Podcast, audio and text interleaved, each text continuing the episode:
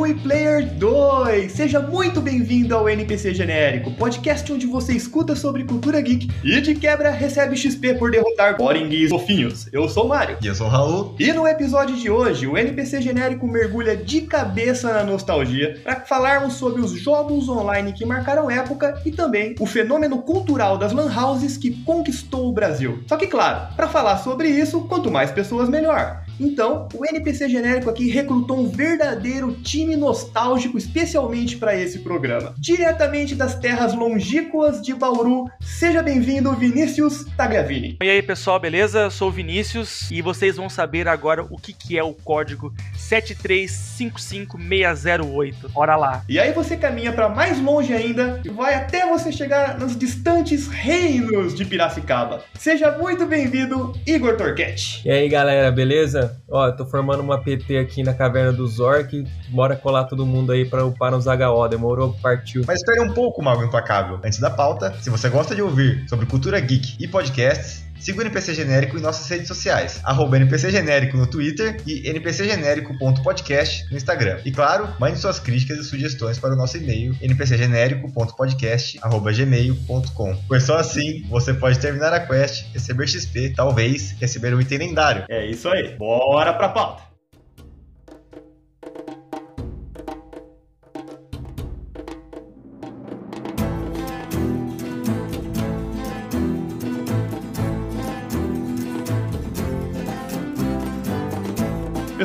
Vocês têm noção que a gente viveu um fenômeno cultural absurdo no Brasil chamado Lan House, onde a gente se reunia, trocava ideia, jogava online. Mentia pra mãe, ia pro corujão. Ficava de castigo. Mentia pra mãe, velho. E que a geração de hoje, e a geração de hoje eu falo, sei lá, de 2005 pra frente, não deve ter nem ideia do que, que é isso. Cara, eu tava pensando hoje. 10 reais eram 10 horas na Lan House no Corujão. É, hoje 10 reais você não compra nem um, um pedaço de pão no mercado, felizmente. Você não compra nem o lanche da Lan House. É, exatamente. Se você é jovem e tem menos de 18 anos, a gente tá falando de uma casa com vários computadores absurdamente melhores dos que, que a gente tinha em casa. Isso se a gente tinha em casa, né? Exatamente. Então a gente tá falando de uma casa cheia de computadores onde a gente podia se encontrar, trocar ideia e jogar online. Coisa que hoje em dia a gente faz facilmente em qualquer notebook. E aí, às vezes, as lan houses ainda tinham um Playstation pra jogar na Playstation 2. Bons tempos. Não, e não só isso, a gente ia pra jogar, mas quando acabava a hora, a gente ainda ficava lá vendo os outros jogar, não era só jogar também. O evento social não era só ir pra lá, era vendo pessoas melhor que você jogando. Tinha essa, Ah, exatamente. mas é isso mesmo, Ana. Eu lembro que quando eu morava em Mirassol, tinha uma lan house na cidade inteira que ela era do lado de casa. Então o que, que eu fazia? Eu saía da escola, falava que saía meio-dia e meia, mas eu saía meio-dia, ficava na lan house até quase uma hora e ia pra casa. É um ótimo plano. Todo dia. Não todo dia não, porque aí o dinheiro não dava, né?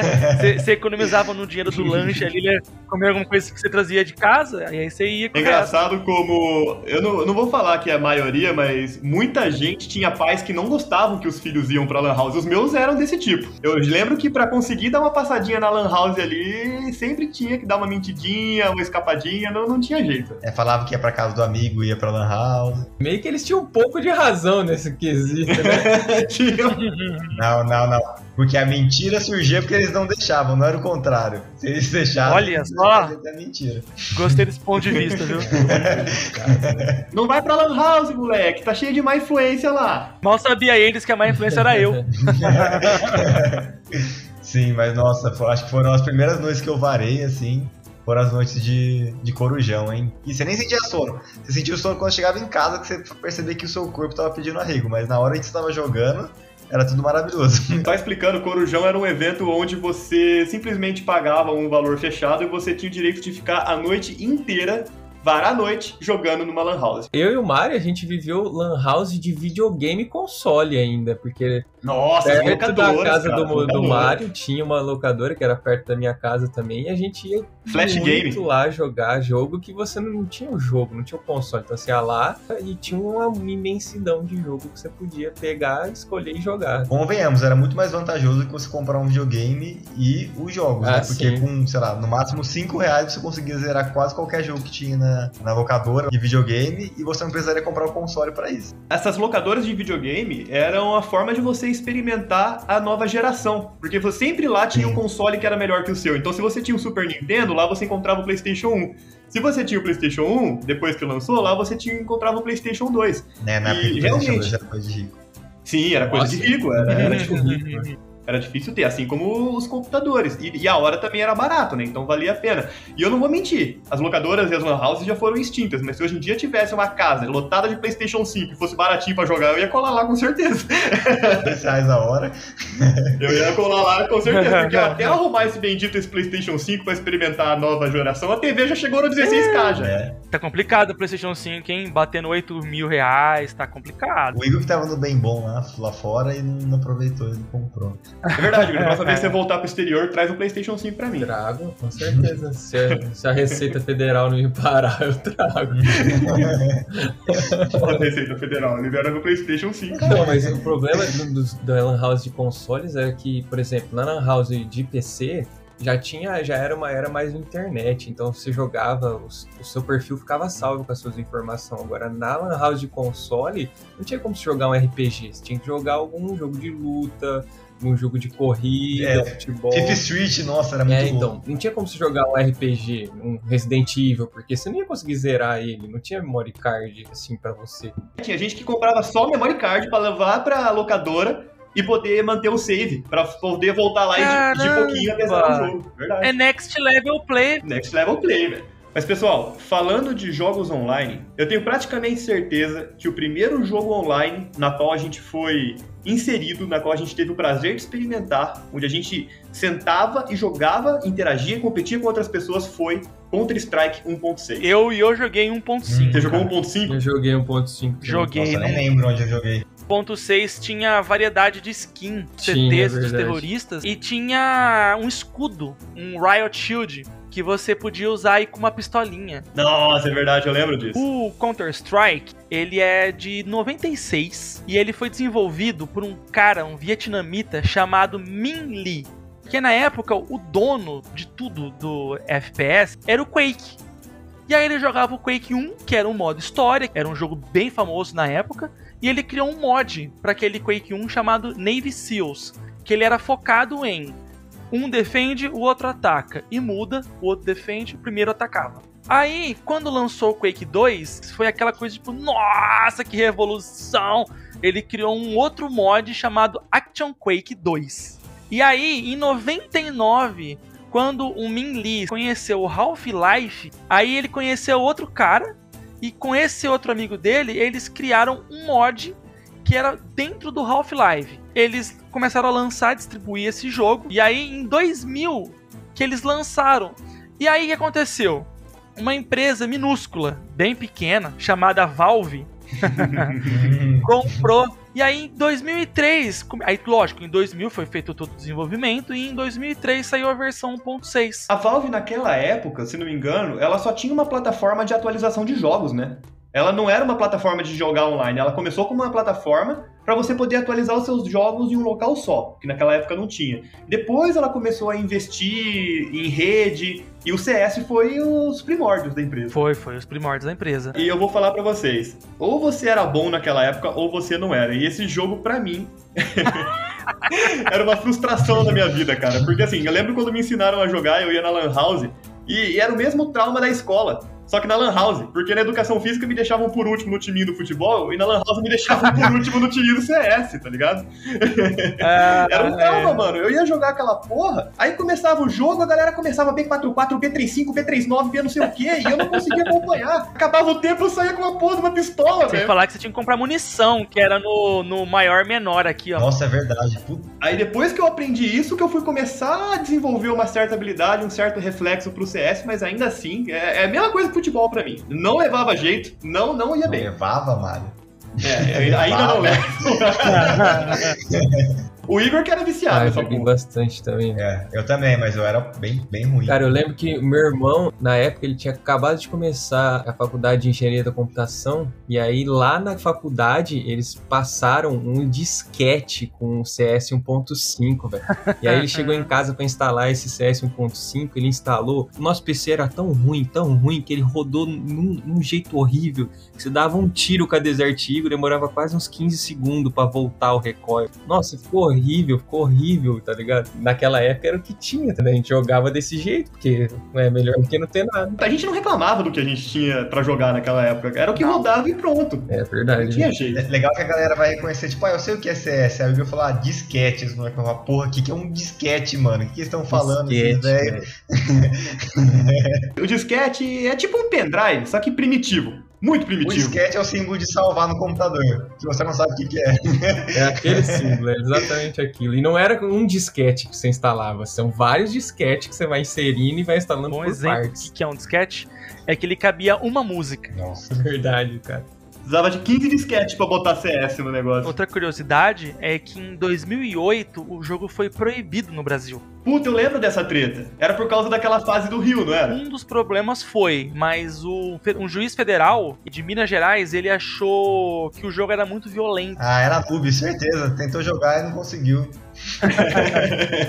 não sabia pôr o código das armas, era que nem eu. E aí o pior é que ele proibiu o Counter-Strike e o EverQuest, que era um jogo de RPG, ao mesmo tempo. Era muito comum, era muito comum eu falar. Até hoje em dia, nego bota culpa em jogo por causa das coisas, né? Sim. Naquela época lá era o hype. Era o hype botar culpa no jogo. Esse mapa que você comentou, que era o do Rio de Janeiro, chamava CS Rio, e ele foi criado por um brasileiro, chamado Mataleone. Mata Leone, criativo. É, o mais legal dessa fase que a gente ia jogar, e essa fase você tinha que baixar essa fase. Ela não tava no jogo, porque ele foi criado numa oficina. E aí tinha uma duas músicas, né, que era emblemáticas. Bezerra de Menezes. Meu vizinho plantou uma semente no meu quintal. Meu vizinho jogou uma semente no seu quintal.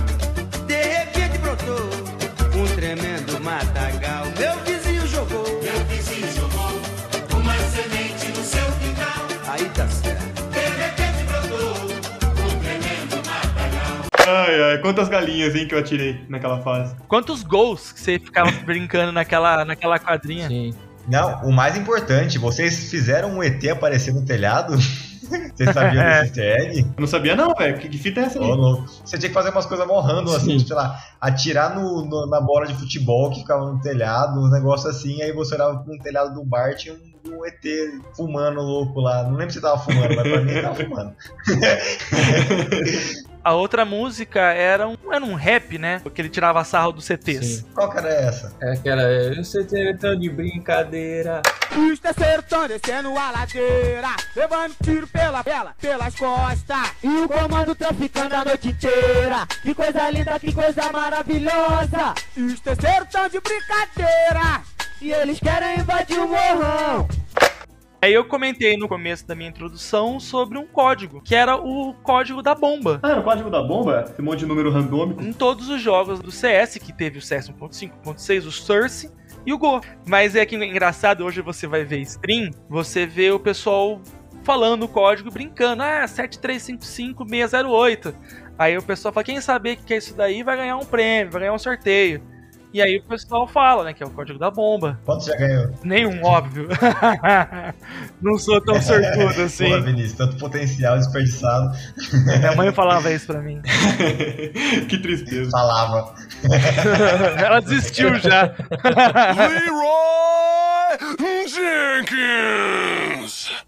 O CS, ele era muito maneiro a gente jogar na Lan House. A gente tinha essa noção de jogar em grupo na Lan House, mas ele não era um jogo completamente online. É, a gente não tinha essa experiência, por exemplo, de eu estar jogando numa Lan House e estar desafiando meu amigo que estava em outra Lan House ou na casa dele. O jogo que me trouxe esse universo de possibilidades, essa revolução que era jogar com pessoas no Brasil inteiro, foi Ragnarok Online. Cara, pra mim esse jogo ele tem um, um- um espacinho guardado aqui no meu coração que Peraí, que agora eu vou até estralar os dedos aqui. e essa, infelizmente, eu não vou poder palpitar muito, porque eu não joguei direito. Uma rápida informação, Ragnarok Online ele foi desenvolvido pelo estúdio sul-coreano chamado Gravity. Na Coreia do Sul ele foi distribuído em 2002, no Brasil chegando só em setembro de 2004 pela saudosa Level Up Mercenária Games. É, E cara, que jogo maravilhoso, assim, eu não sei explicar a sensação quando o Igor chegou pra mim e falou, Mário, eu conheci um jogo que eu posso jogar na minha casa e você jogar na sua, velho. sabe como que veio o Ragnarok pra cá? Ele vinha um CD dentro dos sucrilhos, cara. Nossa! Ô, louco. Era assim que ele foi distribuído no começo aqui. Sim, sim. A Level Up, ela apostou pesado no Ragnarok Online, porque era uma proposta inovadora, né? O gênero de MMO tava começando a ficar no- famoso no Brasil por causa do Tibia, e o Ragnarok, ele tinha uma proposta de ser inovador pelo gráfico, pelas animações, pelas musiquinhas, pelos monstros, era tudo muito bonitinho no Ragnarok, era Ah, tudo muito bem Vai falar animado. mal do gráfico de Tibia. Ah, vai falar bem do gráfico de Tibia agora.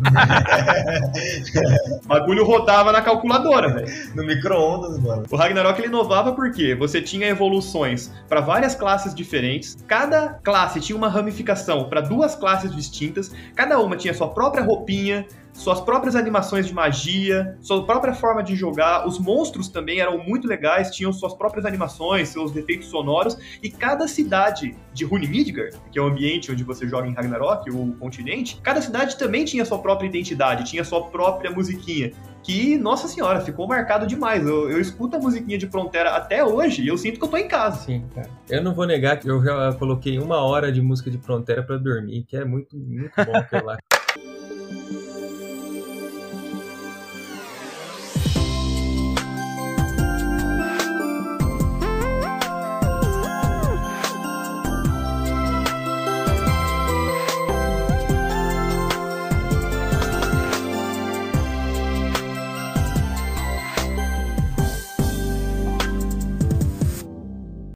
E, para mim, esse foi o jogo que revolucionou, assim, eu acho que foi pra muita gente o, o divisor de águas de ser apresentado pela primeira vez por um jogo online, completamente online, onde você não só competia com outras pessoas, como você também interagia com outras pessoas em prol de um objetivo em comum. Você trocava ideia, você lutava junto, você lutava contra, você casava. Ragnarok dava pra você casar, inclusive a quantidade de homem fingindo que era mulher pra ficar tirando em de otário era, era. Inimaginável, nossa senhora. Qualquer jogo, qualquer jogo online. Já sei da onde o WoW tirou a ideia, então. Quando ele chegou no Brasil, Ragnarok Online era pago. Você tinha uma mensalidade, se não me engano era 30 reais ou 15 reais, eu não me lembro agora o valor, mas você pagava para você poder jogar por mês, ou você pagava um combo de mês, ou pagava pelo ano inteiro. Ou você pagava por hora. Exatamente, eu pagava pela hora. O legal e o ruim desse sistema, o ruim é que você tinha que pagar, né? Você tinha que desembolsar uma grana para jogar. Entretanto, o servidor, ele era muito funcional. Ele funcionava muito bem, assim, o comércio do jogo era muito honesto. Se você ralava, você conseguia equipar o seu personagem. Na época que eu jogava, pelo menos, eu lembro que 5 ou 6kk, que é a de Zen, que é a moeda do Nossa, jogo, é fortuna, velho. era uma fortuna, já era o suficiente pra você deixar o seu personagem full itens, equipamentos tunados e ainda assim sobrava uma grana. Eu lembro que eu tive uma sorte um dia que eu tava com meu bruxinho recém-transformado bruxo, tinha acabado de pegar nevasca. E eu tava lá na Vila dos Orcs. Aí apareceu o Senhor dos Orcs, que é o MVP do mapa, e começou a bater em todo mundo lá perto da Cafra, que era onde os grupos ficavam, os, os mercadores vendiam itens. E eu fiquei ali só de camper tacando nevasca, tacando nevasca, tacando nevasca e consegui ali acumular um dano suficiente pra ter direito aos itens. E eu fui cagado de dropar uma coroa do líder, que era um elmo que ele, que ele carregava, e esse item na época valia 6kk. Hoje deve valer nada, é de graça, esse nego joga no chão, mas naquela época valia 6kk.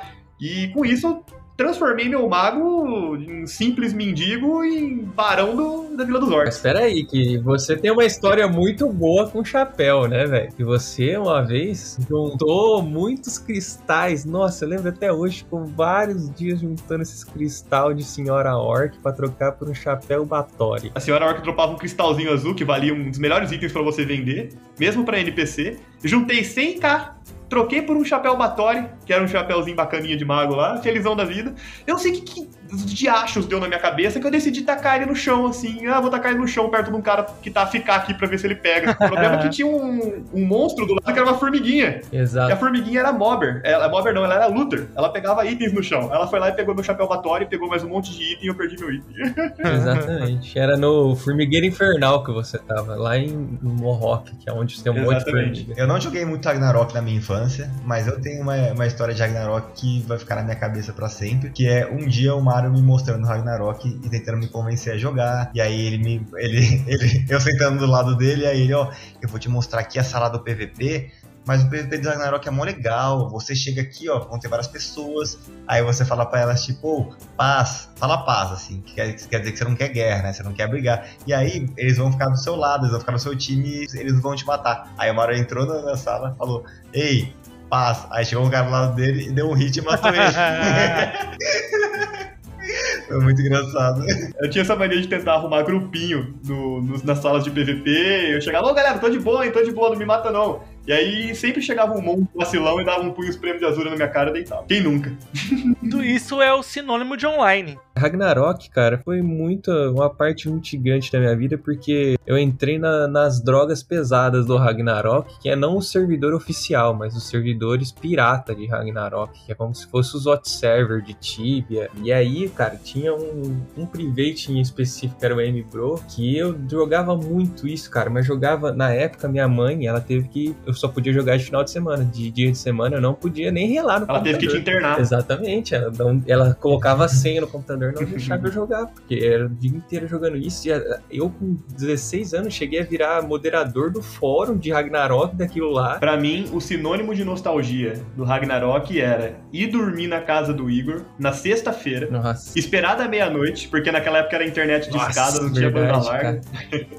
então você tinha que esperar da meia-noite pra poder entrar na internet e pra poder jogar Ragnarok num PC que não aguentava Ragnarok Não. direito. Rodava né? super travado, mas aquilo era sinônimo de diversão. Era, Igor, uma hora você, uma hora eu, hein? Uma hora você, uma hora eu. Uma hora só pra sair da cidade. Era literalmente assim, a gente, a gente fazia uma hora cada um pra jogar os personagens, porque não tinha, não tinha dois computadores, então uma hora cada um jogava. E levava uma hora pra sair de fronteira, né? Porque de tanto lag. Não, e aí o problema era o seguinte, no começo era tranquilo, mas chegou uma hora que a gente tava jogando que a, a, a Gravity tava lançando muita atualização. Só que com o meu modemzinho miserável de 56 kbps, eu não conseguia baixar nem um pedaço. E aí o, o que que era o, o, o esquema? Eu ia lá na Lan House, pagava uma hora, e aí eu ia lá no, no, num computador da Lan House, instalava o Ragnarok, atualizava ele com a internet da Lan House, copiava a pasta da Gravity num pendrive, Nossa. trazia pra casa e colava a pasta da Gravity no meu computador pra jogar, porque eu não conseguia atualizar com a internet de casa. Isso é pra vocês, ouvintes, pra vocês entenderem o que, que era perrengue naquela época e a paixão que a gente tinha pra jogar da forma menos otimizada possível. E hoje a gente tem preguiça de apagar algum jogo pra instalar outro. Sim, é, pois é. Gente fazer uma menção honrosa aqui, porque não fez muito a minha infância, e eu acredito que a de vocês também não, mas um jogo que competia muito com o Ragnarok nessa época era o Priston Tale. Tenho. Sim, ele foi desenvolvido também por uma empresa sul-coreana chamada Yedang Online e também uma outra empresa chamada Wicked Interactive. Ele foi desenvolvido em 2001 na Coreia do Sul e chegou no Brasil em final de 2005, começo de 2006. E ele trouxe uma proposta diferente do Ragnarok em relação a gráfico, porque ele tinha um gráfico completamente 3D. É. Então era uma animação que para muitos era mais bonito, né, do que o Ragnarok, apesar do jogo em si ter muitas semelhanças, né? O objetivo era matar os inimigos, ficar mais forte, upar as armas, fazer as quests. Só que ele tinha um gráfico que permitia uma mobilidade um pouco maior. Você podia voar, você podia ter um acesso maior a montarias, enquanto o Ragnarok era um jogo com personagens 2D e um cenário 3D, e o Priston era completamente 3D. Mas provavelmente nessa época você tinha esse divisor de águas, ou você ia pro Ragnarok, ou você ia pro Priston Tale. Ou então você é saudosista igual o Raul, que começou lá no Tibia e não largou mão do Tibia por nada. Vai, Raul, se consagra. Não, não. A guerra era Ragnarok e Tibia. Vai se fuder, mano. Tibia, ó. A guerra era Ragnarok e Tibia. Eu vou falar o porquê Tibia é tão bom. Tibia é bonito? É muito feio. Não, eu tô falando a verdade aqui. Não vou mentir também. É muito feio. O jogo, se você olhar até na época já era feio. 2005, 2006, que você já tinha Ragnarok e Priston Tale, velho. Quem que, que era Tibia perto disso, graficamente falando, entendeu? Aí, Não, é, não tô tirando sarro, é real. Graficamente falando, era pouco, mas Tibia compensava com outras coisas. Não, é verdade. É, é horrível. Sem considerar que o Tibia não tinha som, não tinha música, não tinha você batendo nos bichos. Não tinha ou não tem ainda? Não tem ainda, mas aí isso é uma vantagem. A trilha sonora dele é qualquer coisa. Você pode ouvir o que você quiser enquanto você joga. Então, só vantagens. mas o forte do Tibia é o seguinte: ele é um craque, velho. A gente tem amigo que joga até hoje e, assim, é, é viciadaço. Tem amigo que sobrevive de Tibia. Ele upa char e, E vende vende. char. É um negócio, cara. Sim, sim, é. Verdade, Tibia hoje em dia é uma máfia, né, cara? É, uma- é um mercado inteiro voltado pra personagens do Sempre Tibia. foi. sempre foi. Então, mas essa é a magia do Tibia. Porque você queria sair do mundo real e ir pra um jogo, aí você ia pra um jogo onde é um reflexo da vida real. Porque, beleza, você tem poder, você pode ser um guerreiro, pode ser um mago, pode.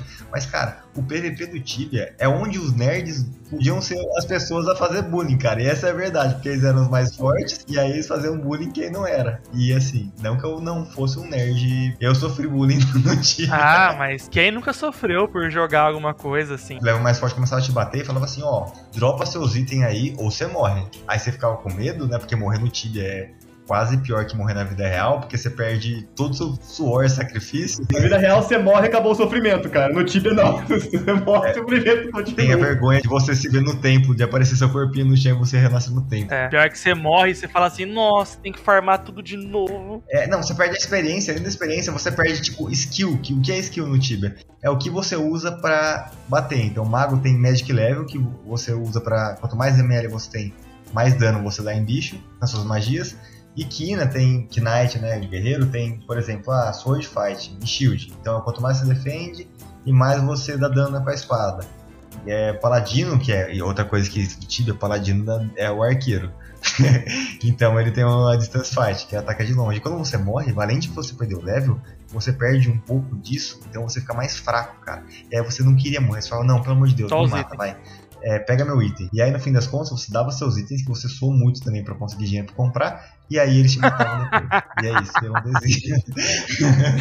Cara, Tibia realmente é um reflexo da vida real. É um universo onde você tem gente mais rica e mais poderosa sentindo prazer em enxutar sua bunda só porque eles podem. Leroy Jenkins!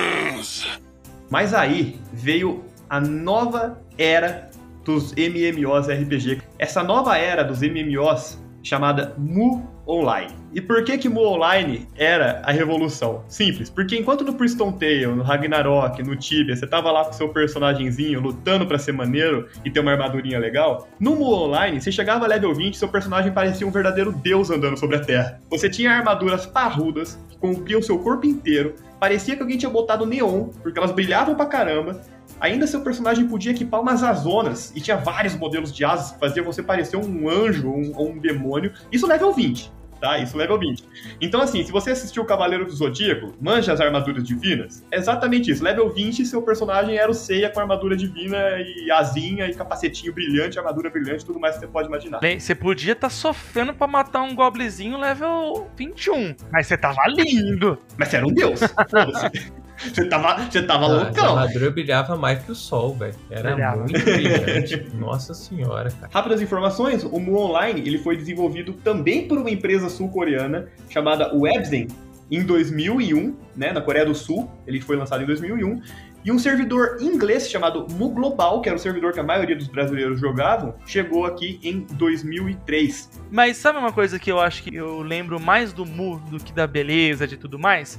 Era a intro. Ah, verdade, eles tinham uma cutscene em CG. Sim, e além disso, você lembra do, do Mu, Mu, Mu que o cara ficava fazendo? Eu lembro. Não, e no Mu também tinha um negócio que era igual no Tibia também. que Você podia matar os caras, chegava e metia o louco. E aí, tipo assim, quanto mais você matava os caras, mais a sua armadura ia ficando vermelha. O cara fosse inteiro vermelhão assim, quer dizer que ele era um PK foda. Então, tipo, você botava, você botava uma pressão se você chegava assim na cidade, tá ligado? No Mu tinha um sistema de reset de level, né? Você chegava no level máximo, aí você resetava, aí você voltava Ah, é verdade. Você voltava pro level 1, só que você voltava mais forte, aí depois você chegava de novo, resetava, e cada vez que você resetava, É. você ficava melhor. E aí a galera ficava Exato. viciada, Resetando, resetando, resetando infinitamente. eternamente. Até chegar no mais, no nível mais alto possível. Não, eles resetavam, tinha tanto ponto que eles tinham que baixar um, tinha um softwarezinho para ficar clicando, porque para aumentar os status você tinha que ficar clicando várias vezes para ir aumentando. E era tanto ponto de tanto reset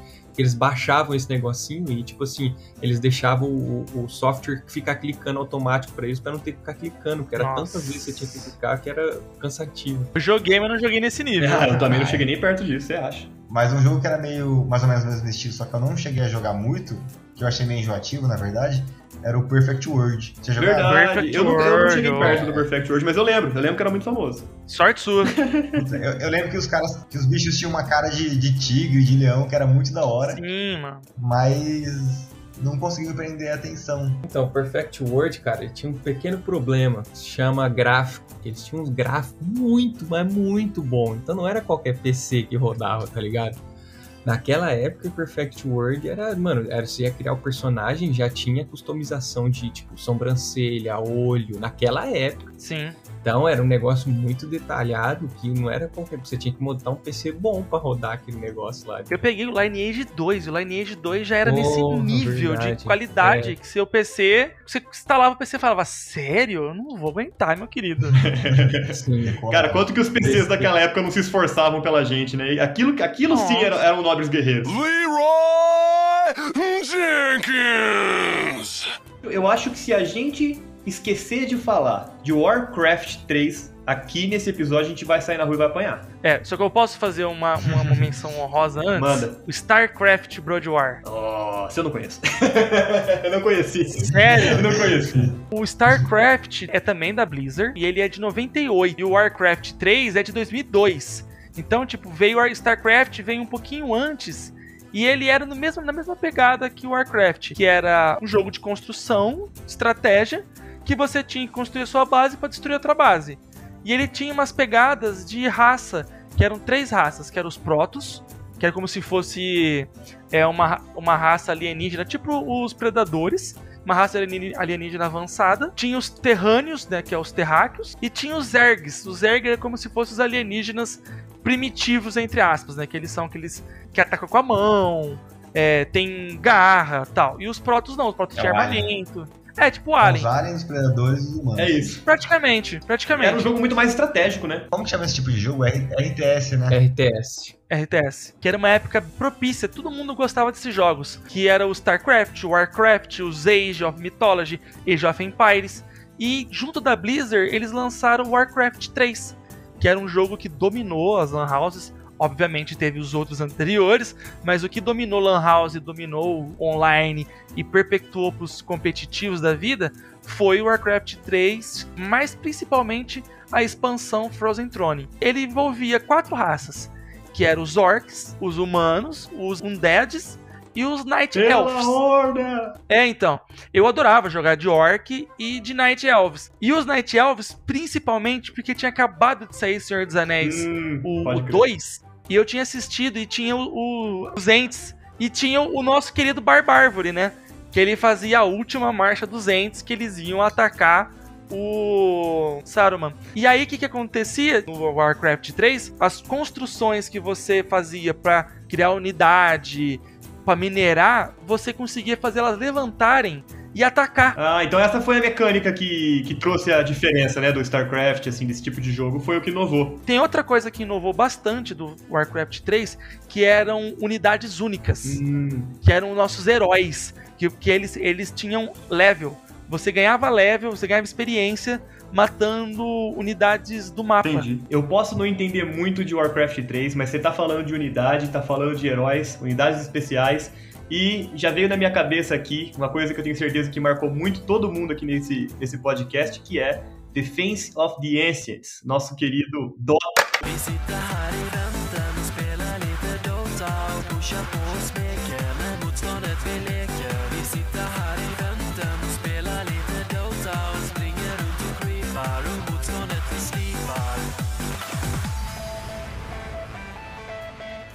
que veio desse universo de Warcraft Nosso 3. querido Ice Frog. Sim, nosso querido Ice Frog. O Warcraft 3 ele tinha um modo de edição de mapas, né, onde você podia criar os seus próprios Sim. mapas e distribuir, colocar online para outras pessoas jogarem. E aí o Ice Frog veio e desenvolveu um sistema onde ele pegava essas unidades únicas, esses heróis, ele separou elas em dois times, colocou várias torres no meio e uma base principal para cada uma.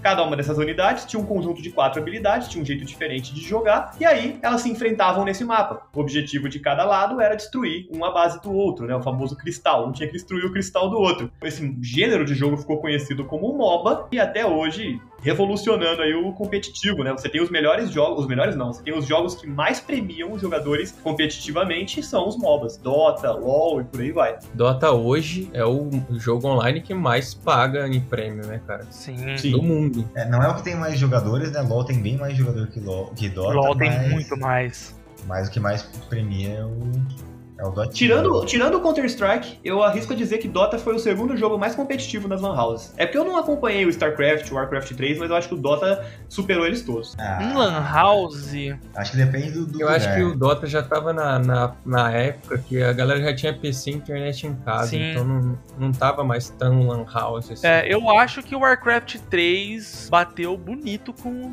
com o Counter-Strike. Mas eu É, acho. na época de lan house, com certeza. Sim, porque do Warcraft foi 2002, né? Warcraft 3, 2003. Então você pega, o CS tava explodindo 1.6. Foi a mesma Exatamente. época, 2003, 2003 os dois. Sim. Vamos, vamos voltar rapidão aqui pro, pros MMOs, porque a gente não pode deixar de falar de World of Warcraft, que, se não me engano, foi o maior MMO já feito. Cara, é até hoje. E ele foi lançado em que? Lá em 2006, 2007, por aí? Então, World of Warcraft, o, o- aquele primeirão, aquela coisa que, uau, foi de 2004. Ah, entendi o que você fez aí, hein, Vinícius? Uou! E o mais legal de tudo é que também foi pela Blizzard. Então Nossa, tem, a Blizzard arrasava, cara. tem alguns sites que fazem os tracker. Faz um track de quantos players estão online jogando mensal, diário. E tem um site bem famoso que é o MMO Population, que ele faz o top, top jogos, né? De MMO e players.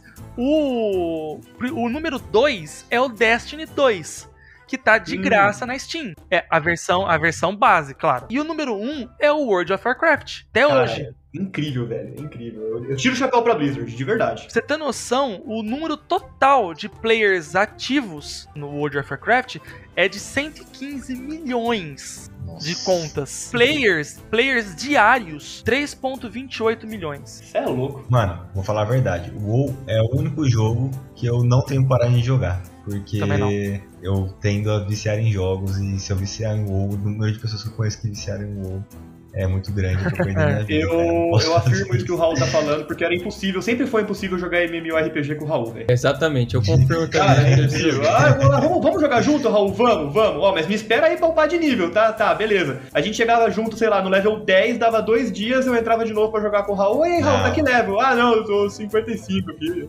79. Que em minha defesa, eu não upava o char que eu tava falando com vocês. É que eu queria jogar mais quando eu tava sozinho, eu criava um novo char e aí esse char ficava level 55.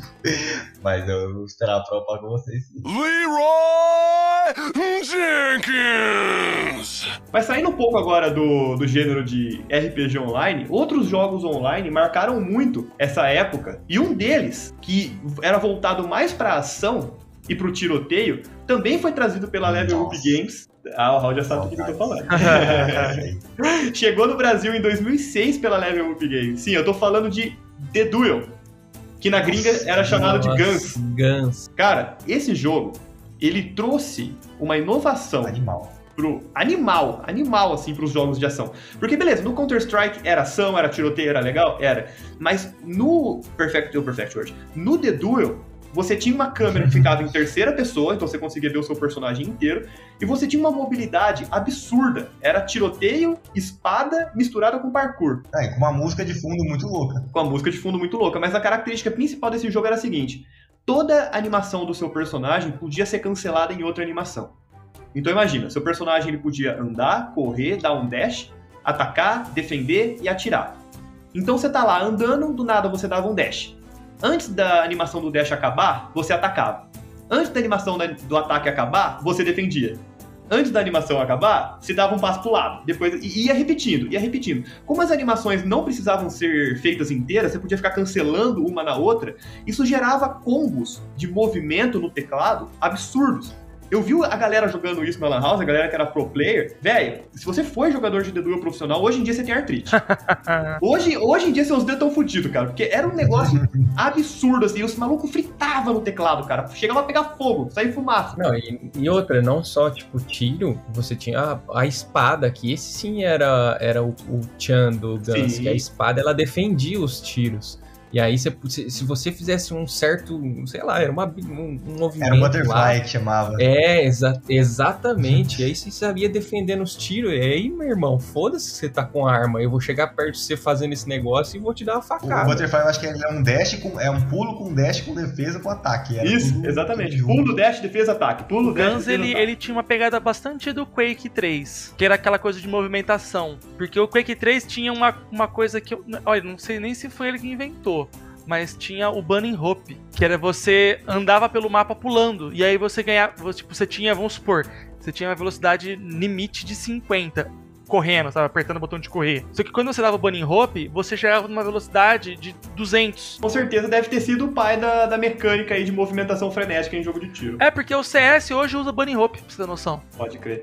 Mas, se você não era muito adepto do jogo de ação, não era muito adepto da- do jogo frenético, você podia optar por um jogo mais tático.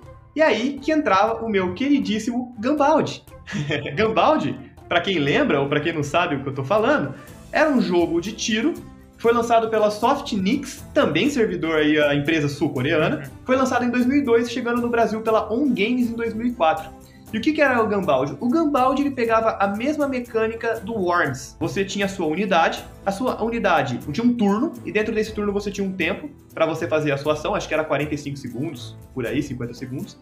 E aí você podia se movimentar. A movimentação era bem limitada. Então você pegava lá seu carrinho, você fazia a sua movimentação para você se posicionar melhor no terreno.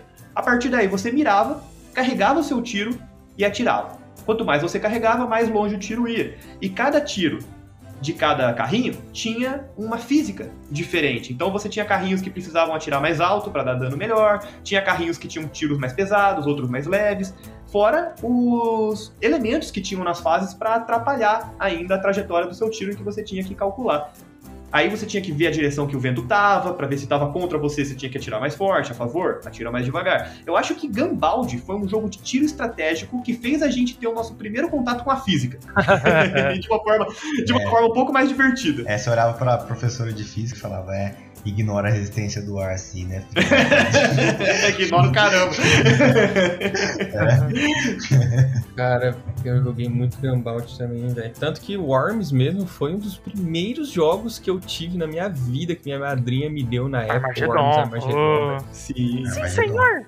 Sim, que, é, exatamente, velho. Tinha o DVD Deus! e tudo, mas aí chegou o que, nossa, eu lembro que também joguei muito, na época eu fazia um curso de informática e nesse curso tinha a sexta-feira livre. Ah, e aí eu lembro que eu levava, levei você, né? Levei Sim, Mário pra sim, jogar sim. lá, É, eu, fui- eu conheci Gambaldi por aí. que era um jogo leve e era muito divertido ficar jogando isso. Era legal que, assim, toda unidade, todo carrinho que você escolhia, tinha três diferentes tipos de tiro: o normal, o secundário e o especial, e cada tiro tinha sua própria mecânica. Então você queria ficar jogando com carrinhos diferentes e treinando.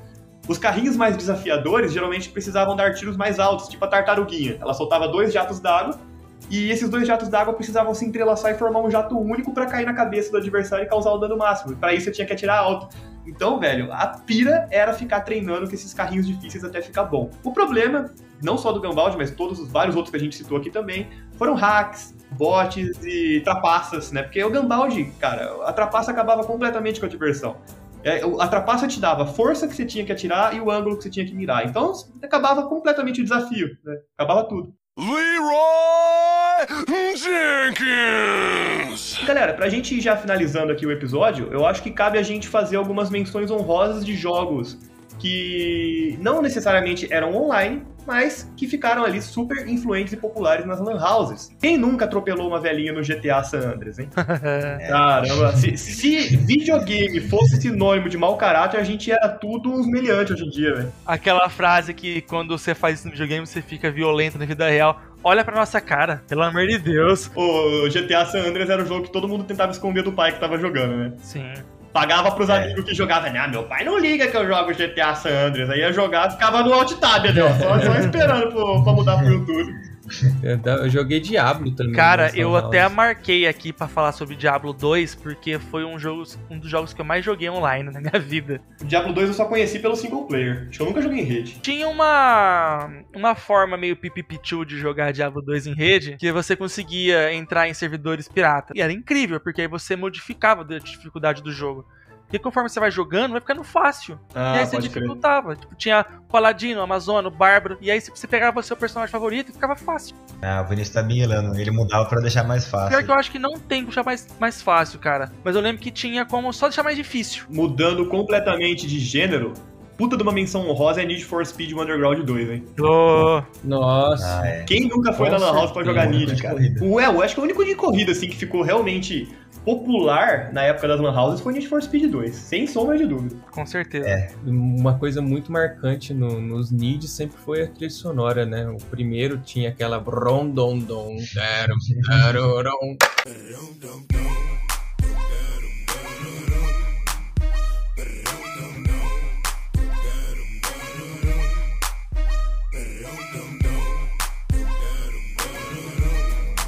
O segundo tinha do Riders, Riders Tom, on the tom. Storm. Riders on the storm. Riders on the storm. Into this house we're born. Into this world we're thrown.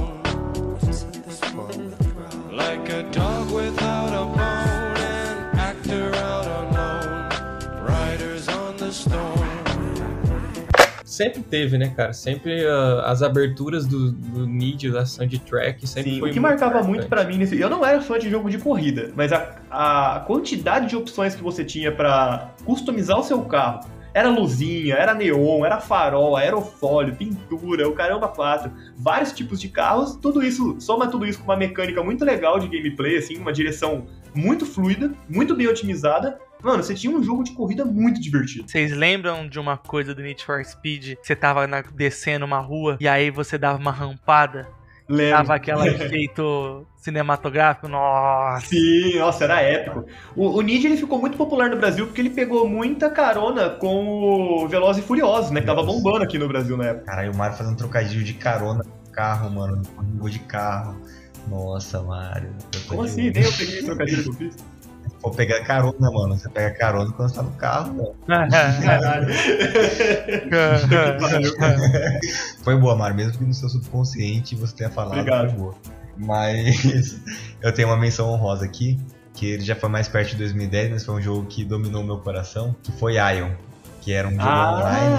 Ai, ó. Nossa, é um jogo que hoje em dia, se você for ver, ele é horrível. Hoje. Mas na época que ele saiu, ele era o jogo mais bonito de todos, assim, de MMO. Horrível o quê, moleque? Você joga Tibia. Acabou a argumentação. Acaba o episódio aí, Mário. Pode rodar o final do episódio. Leroy Jenkins. E é isso aí, pessoal. O NPC genérico vai ficando por aqui. Eu espero que você tenha se divertido com esse episódio, que a nostalgia tenha batido tão forte aí em vocês quanto bateu na gente. Foi muito divertido gravar. E sigam os nossos convidados em suas redes sociais. Vai estar aqui na descrição. É isso aí. Vamos ficando por aqui. Um grande abraço e até a próxima. Até a próxima. Valeu, pessoal. Falou!